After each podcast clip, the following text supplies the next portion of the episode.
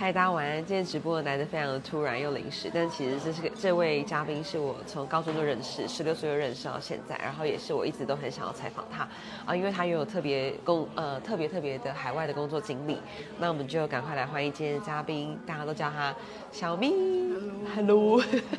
常尴尬。工作到八点半，对，今天 我们直播本来是六点半今天七点半，傻眼路程比较远。真的不好意思哎，还让你在下班之后赶来直播现场。不会不会，要不要先都行都行，要不然先自自我介绍一下你的工作经历这样子。哦，我我在大学毕业后曾经在台湾工作两三个月吧，然后后来因为实在不知道自己要干嘛，就去了中国，在电子业做了三年多，然后又去汽电子零配件，哎，汽车零配件又做了一年这样。那而且那个汽车零配件是不是刚好是我弟的同学？哦，对对对，然后在那边接我，超巧，对，对啊，现在是友情帮我介绍，就很很巧。对，然后在那时候刚好，在五年前，那时候就是感受到台商大概在中国的竞争力就越来越越弱这样。为什么这件事情就你的观点来看是什么原因？因为中国的那个人工越来越贵啊，所以其实最开始应该是电子业会开始要求工厂把各个工厂把他们的主要的生产基地开始转往更便宜的国家，然后那时候就是嗯，越越南好像是很多台商去的地方，所以我就而且我去越南旅游后觉得蛮有趣，因为越南的国家人口蛮年轻，而且又很多元，所以你也可以看到很多异国的的工在那边工作的人，那我就觉得是个蛮好的发展机会，因为越南算是刚起，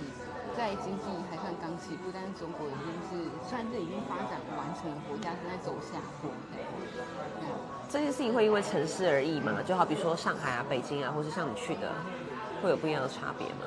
在中国的话，因为很多人都会说高雄就是中国的三线城市，你会认同这样的说法？哦，嗯，就你的观察，就是很客观的来说的话，嗯，没有，我想一下这个问题，就是，嗯，应该是我主要是因为我的工作性质就是都是在工厂，在制造业，那制造业基本上都在本来就是在比较偏的地方，比较偏上。那不过有些人是去，嗯，比较做业务性质的，确实是有机会在比较大的城市、一二线城市这样。对啊，那我我主要都是在工厂工作，所以，嗯，就是，我去中国已经是大概十年前的事情，就是 Expo 那时候。然后那时候我觉得，即便是在上海，就是再怎么样硬体很成熟完整，好比说在电梯里面就可以直接从电梯的 QR code 扫停车费，那个时候就已经很方便了的情况下，我会觉得说，对，的确硬体都很棒，没有错。可是人民的那种素质，我觉得是没有跟上。好比说，在这种星巴克或者是肯德基，他们吃完的盘子会直接放在地上，就是没有那种直接呃拿到那个对蜘蛛把去倒的习惯。我不知道现在就是在你五年前的观察，嗯他们的人民的素质是有进化的吗？还是说，哦，哎，我我我，因为我待过中国有算三个省份嘛，就对是广东，然后江苏跟浙江。是那我觉得广东就是它大部分都是外来者，就是它都是，呃，它就是一个特区，然后在那边盖了工厂，然后很多移工移进来，那这样子你义工也包括台湾人这样？对对对对，然后你这样子遇到的人确实就比较乱，然后教育水准也比较差，就是可能很多内内地来的人，但是，诶，你要说硬体方面，就是确实很方便啊，但是，嗯，就是你确实会觉得有比台湾好这样，可是。其实我觉得应该说各个地方都有各个地方的快乐，就是你虽然说在那些环境没有那么好的地方，可是你的自由度其实很高。有的自由度，比如说你好，有人随便路路边大小便，你是没有道德束缚，因为这些没有人会去管你。这也是某一种自由度的展现。有有时候我们活在台湾，有时候就是我们自己被自己框起来，你会觉得哦，那个也有道德上的束缚，这些事情不能做。但是你去越没有限制的国家，因为就会觉得，哎，其实人生不一定是这样子啊，那也是蛮有趣的啊。反而是大开眼界的一种方式哎。对，然后然后我从来没想过那种自由度的展现，关于生意大小便这件事。那你为什么言论自由？其实还好，没有人要管你，你就是个小咖，谁要理你？对啊，然后但是呃，哎，我刚刚讲到哪里？哦，但是我像比如说我在每个地方都有每个地方的快乐这件事就是情。像江苏，呃，江苏它就是算华东，我觉得那边就是比较有人文气质，因为包含我们在那边招的员工啊，都比较偏向当当地的员工，就是啊或者浙江也是，你会觉得嗯，其实好像地方发展比较好，然后呃不太需要。呃，就是他本来就是员工从周找找就找到，不需要到那种，或者是你，或者是你的产业别，就是你的利润是够的，你有办法去害了那些当地的人，就是可对能消费比较高的，那不用找找到因为什么农民工啊，或者是有时候电子业很夸张，他为了为了便宜外包，然后可以外包到监狱去，因为监狱的那个人工是超低的。对啊，但是很自由，我就觉得哎，这样也可以。对，我会放到监狱的。对啊对啊对啊，好像可能一一个小时才四块六块人民币，根本就不用钱一样。但是外包到那些比较 low 的地方，就是可能品质管控你这个问题，因为可能你为了便宜发去便宜的地方，结果你要花三倍时间去办公，但一直退货啊，来来回回然后客诉啊之类的这样。何必呢？这对，样子就是有时候就看你的客客户的要求的等级有多高，有些本来他本来就是出一些出一些可能卖卖不了多久的垃圾产品，那他也不会要求你的产品的的那个品质要多高这样，所以各有各的乐趣啊。那在食物方面呢？因为就是前阵子不是那个科技鱼很火，就是很红嘛，在在中国那边，就是什么东西都是添加物这样子。哦啊你自己个人在我觉得添加物很好吃啊，辣条啊，或者什么，就是什么路边的烤烤串串啊，就地沟油很好吃啊。就是你，你今天真的不是反串。其实我在那三年，我的身体真的就是严重的被破坏，就是肥胖到一个极致，所以才回台湾去做手术。但是你在当下会觉得，哎、那些乐色食物确实也蛮好吃。哦，你那时候是因为肥胖到极致，你才去做手术？对，我那时候就是在中国的时候，我真的胖太太太胖了，就是压力大，这可以分享就很爱吃路边的食物，就是哦，我现在其实讲路边食物的事情，就是甚至你喝那些奶茶，你说一喝就是是奶精味，可是因为很便宜，然后或是炸鸡可能一一一个一个才五块人民币，可是吃起来就跟肯德基也相去不远，就觉得然后甚至炸鸡还可以炸一整只鸡，但是它鸡比较小啊，然后可能还二十几块人民币之类，就是。可能品质没那么好，但是在那个环境里会觉得还蛮容易被满足的，不知道为什么。对啊，然后后来你说身体就出现了一哦对那时候个惊人的变化，就是也没有精神，本来就胖，从小就一直胖，但是就是维持在一个一个程度。但是去中国就开始失控，因为那时候工作压力很大，就是主要是那个工厂它的素质跟他想要对应的，他想要去合作的客户就是比对不上。所以他需要抬干去，就是素质好一点的，可以去帮他审核所有的，包含呃开发啦，或者打样品的品质啊，或者是制造出来的东西，或者是克数啊，或者有时候要英文的对应啊，他就是全部寄望在台湾人身上这样，所以就变一个人当十个人用，哎，好厉害对，真！的是很夸张，甚至还要自己开车带员工去返工，然后告诉他返工的标准是什么，然后自己还要去对着那些就是客户的屏保，还要塞礼物啊，然后跟他们讲讲笑话啊，之类的为了可以赶快把货可以返工你是完成。你是 特特还很衰，特技艺人吧？但我那时候开车，我常常开车带员工去返工，那我不知道那个反攻什么意思啊？返工就是你被客诉，就是被退货的东西，你要把它重新挑选。OK OK，反攻。对啊，或者是当场把它呃清洁啊，或者是挑出来不行 NG 的带回去啊等等。那我那时候就很衰，我还不知道，就退货的一个电子眼，可是中国的很多是科技执法，就是它几乎每个每个路口都会有摄摄像头。然后我在那边开了一年后才知道，原来有这样这种话被罚几万块的罚金，超衰的。乘以四吗？要乘以四吗？几万块乘以四没有没有，还是刚好分一半，当然我自己付了两三万台币吧，对，很好笑。超速就对了。没有，我我红灯左转，因为那是因为他是在在那种加工区，然后就很偏的地方，因为想说就是没有人，没有人就直接开过去，殊不知那边有一个电子业。那台干要做十个人做的事情，有领到十个人的薪水这么多吗？没有没有没有，当然不可能。对啊，就是第一份工作算是就是算是打练习吧，练等啊，就是什么都要做，但是也从其实其实我觉得制造业的结构都差不多，然后流程开发流程也都差不多。那我觉得虽然那个工作有点辛苦，但是我觉得很有趣的是把所有的呃所有的流程都 run 一遍，那之后去其他的制造业的时候就不会担心说要选什么岗位，基本上每个岗位都还可以做。很棒哎，对啊，就蛮好玩的一个点，而且就是趁年轻的时候还可以抄啊，现在是老了。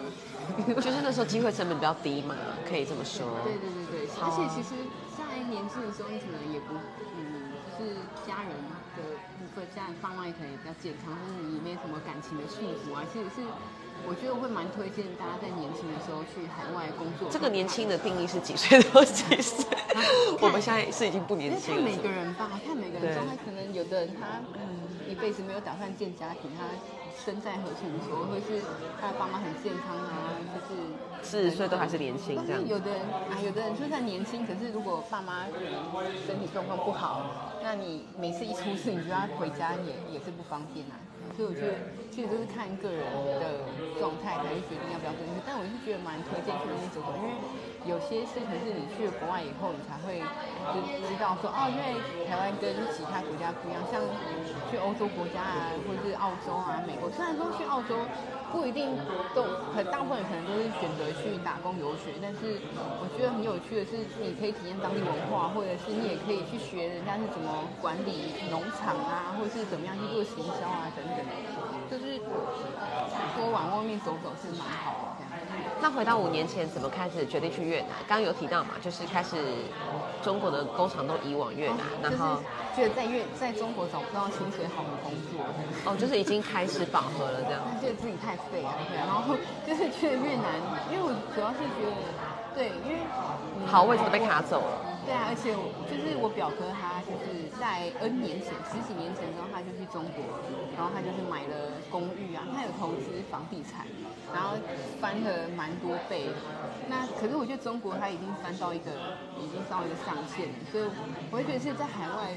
工作，你可以去选择。开发中的国家，然后趁它还没有开发起来的时候做一点投资，先分一杯羹这样子。对，就是先先在，可能那个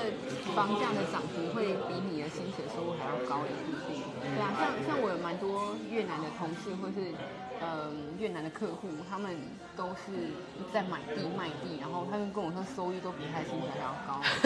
真的。哎，这是客户的薪水哦，客户的薪水至少一年也有一个七八十万台币，越南人。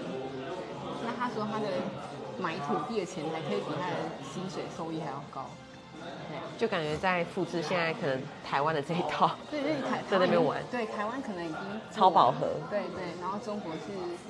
我觉得他是房地产玩的，就是有点快快啊，太快了，然后现在就就算现在你要卖，你要把钱移出台移出中国也不容易。然后越南是 ING，刚刚好。对啊，因为越南还可以，还在发展中，而且就是很国际化，你要吃各国异国料理都有，啊，而且口味都蛮到底，因为很多日本人或是韩国人自己在那边开的，然后又便宜。聊聊越南好了，因为我们想象中就是它也是法国算是吃不过的地方，然后也有很多美女，然后整个生活的品味质感。好像感觉都很不错，它怎么不错？生活品味啊，质感啊，旅游啊，各方面。然后现在，我觉得旅游好。现在不是有免签的吗？啊，没有免签，只有在富国岛。哦。富国岛它是想要开放给各国，它有点做的有点像威尼斯。哦。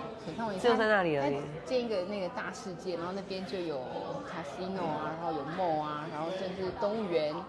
游乐场，然后什么号称全世界最长的缆车，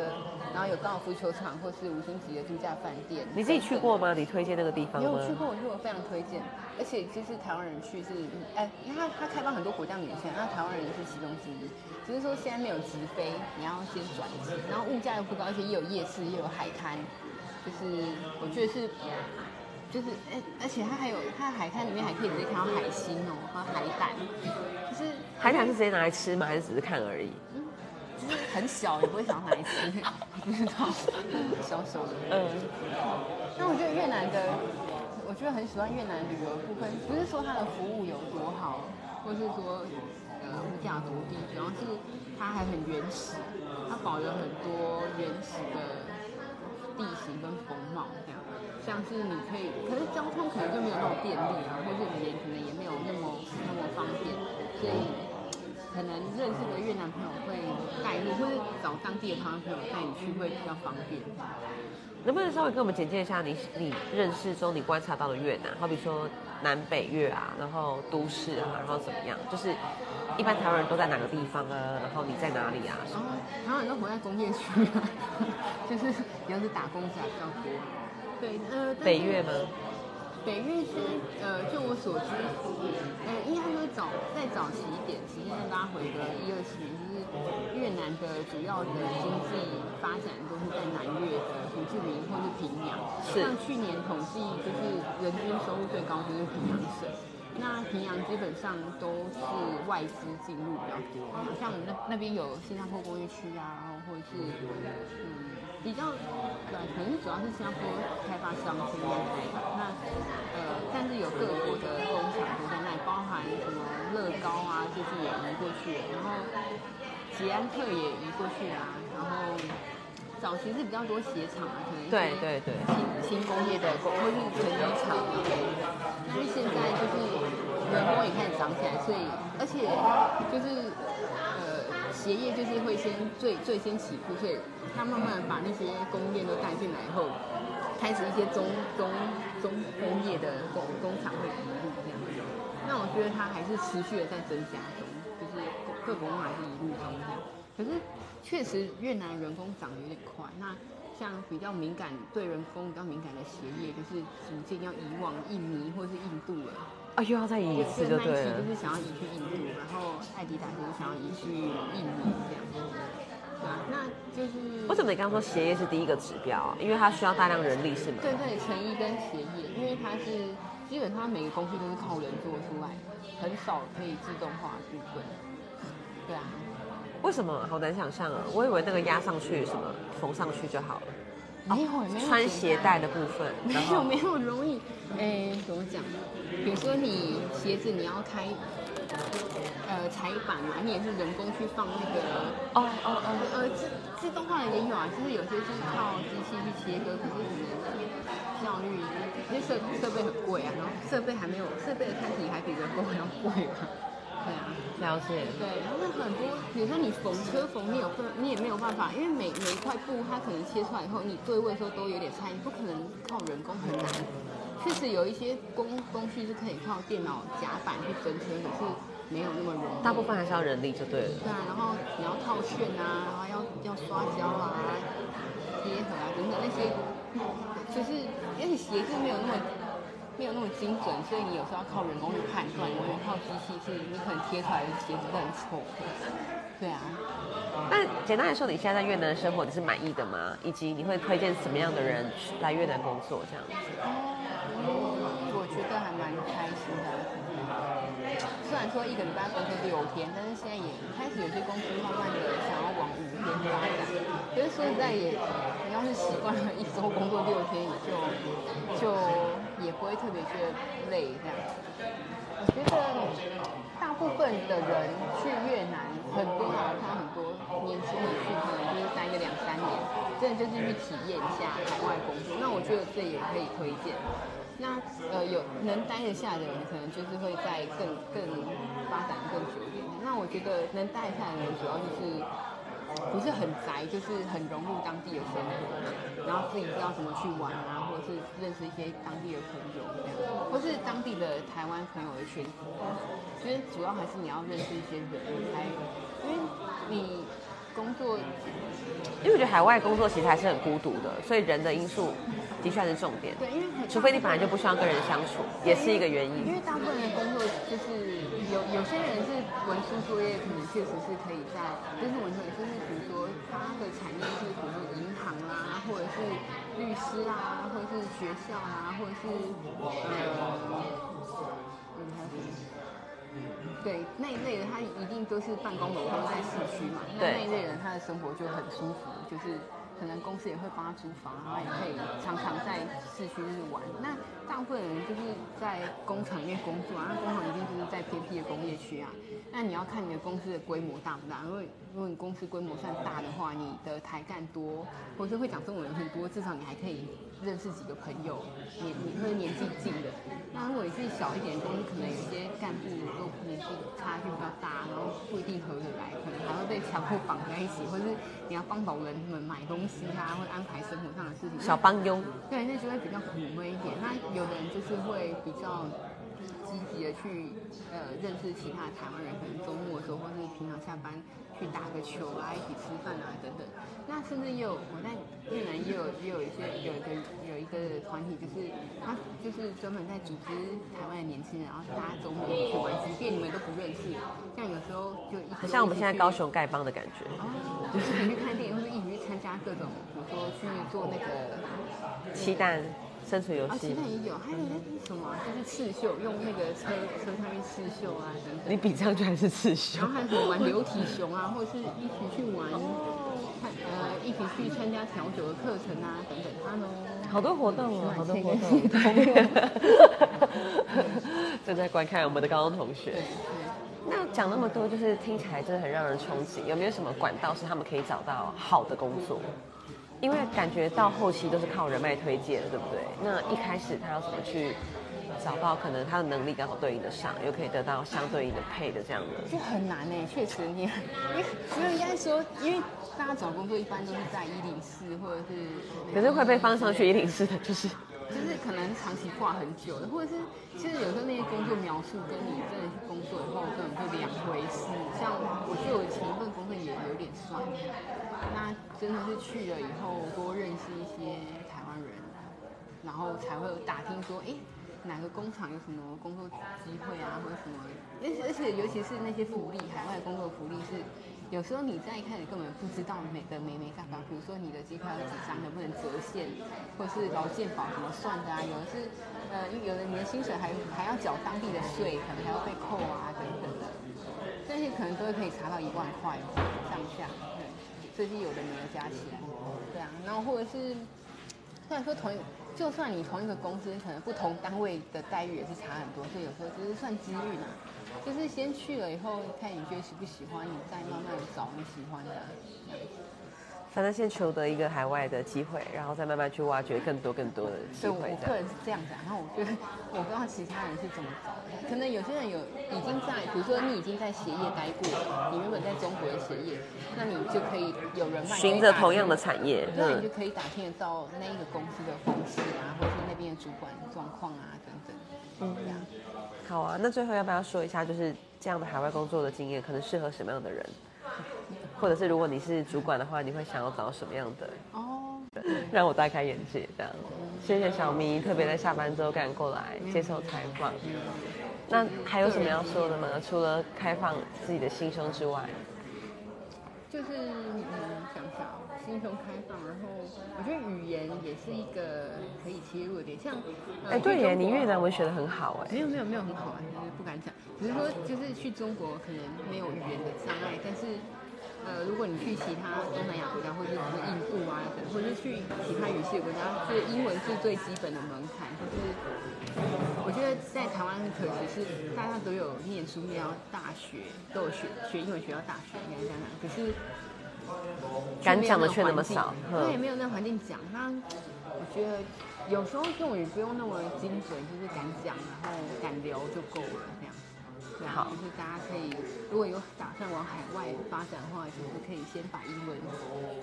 敢讲这样。对自己有自信吧。我觉得大家的文法都很强，只是都讲不出来，不敢不敢用，也怕自己用错这样。对啊，对啊，这种肥凤就好，其实讲出来就好了，就是脸皮要厚就可以了。这句话很重要。好，谢谢咪儿，记得大家脸皮要厚，拜拜。